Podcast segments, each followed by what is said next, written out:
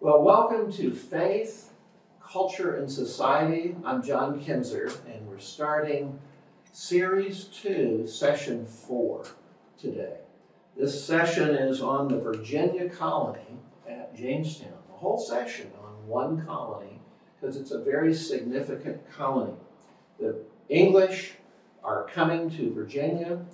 They have uh, united with the London Company, sometimes called the Virginia Company of London, that is a joint stock company. They raise money and they get settlers and then they go plant a colony. That's how this colony got started. So, right from the start, you see that the colony was there to, to gain money. There, it's a commercial colony. So, 105 men are under the command of Christopher Newport. And they come, they land in Virginia. And they have a charter. The Charter of 1606 says that their purpose is to propagate the Christian religion to such people as yet live in darkness and miserable ignorance of the true knowledge and worship of God. So, part of their motivation is to reach Indians, Native Americans who have not heard the gospel, but it's a mercantile colony, it's a commercial colony. A soldier of fortune, John Smith, is really the key person in this colony. He's a tough military figure. He's a soldier of fortune. He has fought in several wars on two different continents. He's a a, braggart, he's boastful, he's arrogant, he's all the things that would make you not want to follow him. Except he's a, a great fighter. He's a great with the sword. Actually, when he was 15, he trained to be a knight. He had a squire, he, and he had a horse, and he trained for months to be a knight. So He's been picked as one of the seven men who are on the council.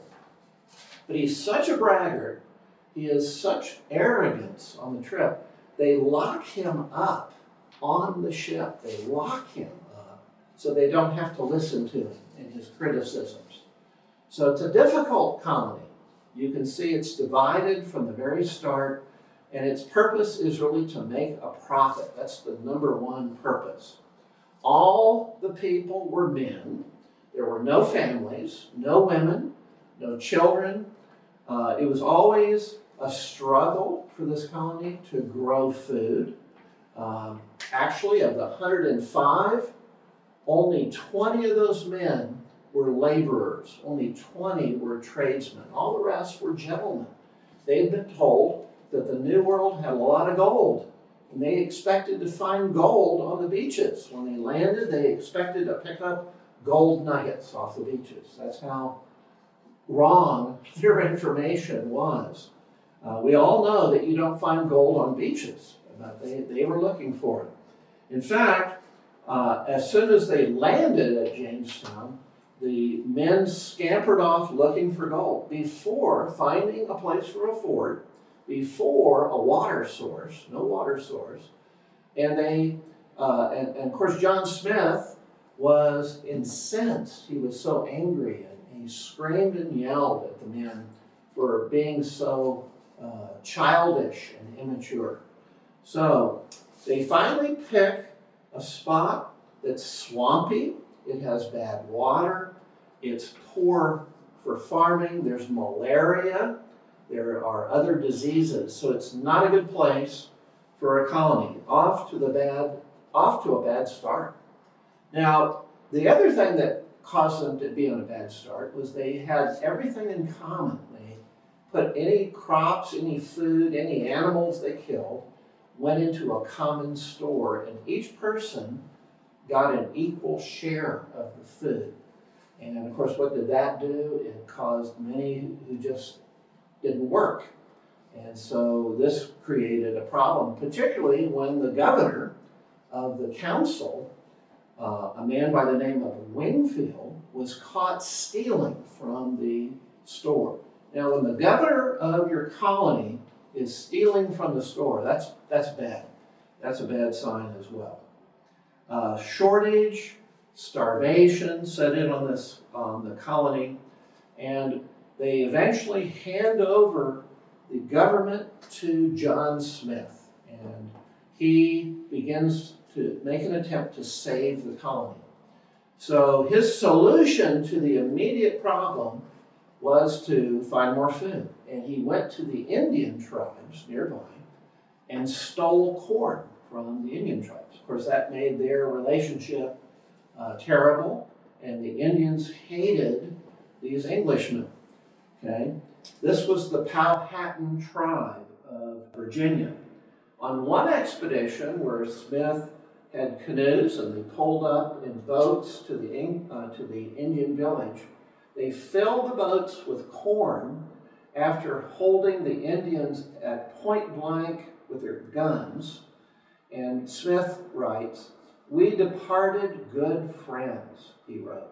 So if that's good friends, if that's a good policy, uh, that's, a, that's, a, that's not so good. A long term solution that Smith had was to abandon the common store system and instead of that communistic uh, economic uh, uh, policy, they would turn and develop a policy where every person could eat what they produce. In fact, Smith said, if you will not work, you will not eat. That was his policy. And so there was a high death rate uh, due to the famine, due to the Native American attacks on the uh, colony. Now you can see on this picture of Pocahontas that you see on your screen, you see Pocahontas uh, shielding John Smith because on one of these trips, the famous princess, who was just a teenage girl, uh, kept him alive. She shielded him, saved his life. One author said this As a teenager, she providentially saved Captain John Smith's life and Jamestown would have probably not survived as a settlement if it had not been for Pocahontas. For without Smith's leadership, the colony would likely have died. Well, Pocahontas later married an Englishman and was baptized as a Christian by the Reverend Alexander Whitaker. And she and her husband, John Rolfe, uh, moved later to England. They moved back to England and there she died in England uh, years later. Well, in 1609, uh, John Smith, who had been saved by Pocahontas from being killed, Smith had to return to England. He had a bad powder burn on his face due to an explosion. A gun went off and uh, burned a large part of his face, so he had to return. But God providentially used that that as Smith went back to England, a little Indian boy named Squanto, who we will later see with the Pilgrim colony, Squanto went to England with him. And uh, Squanto, uh, you'll, you'll learn more about him, but he becomes a huge help to the Pilgrim colony there in Massachusetts.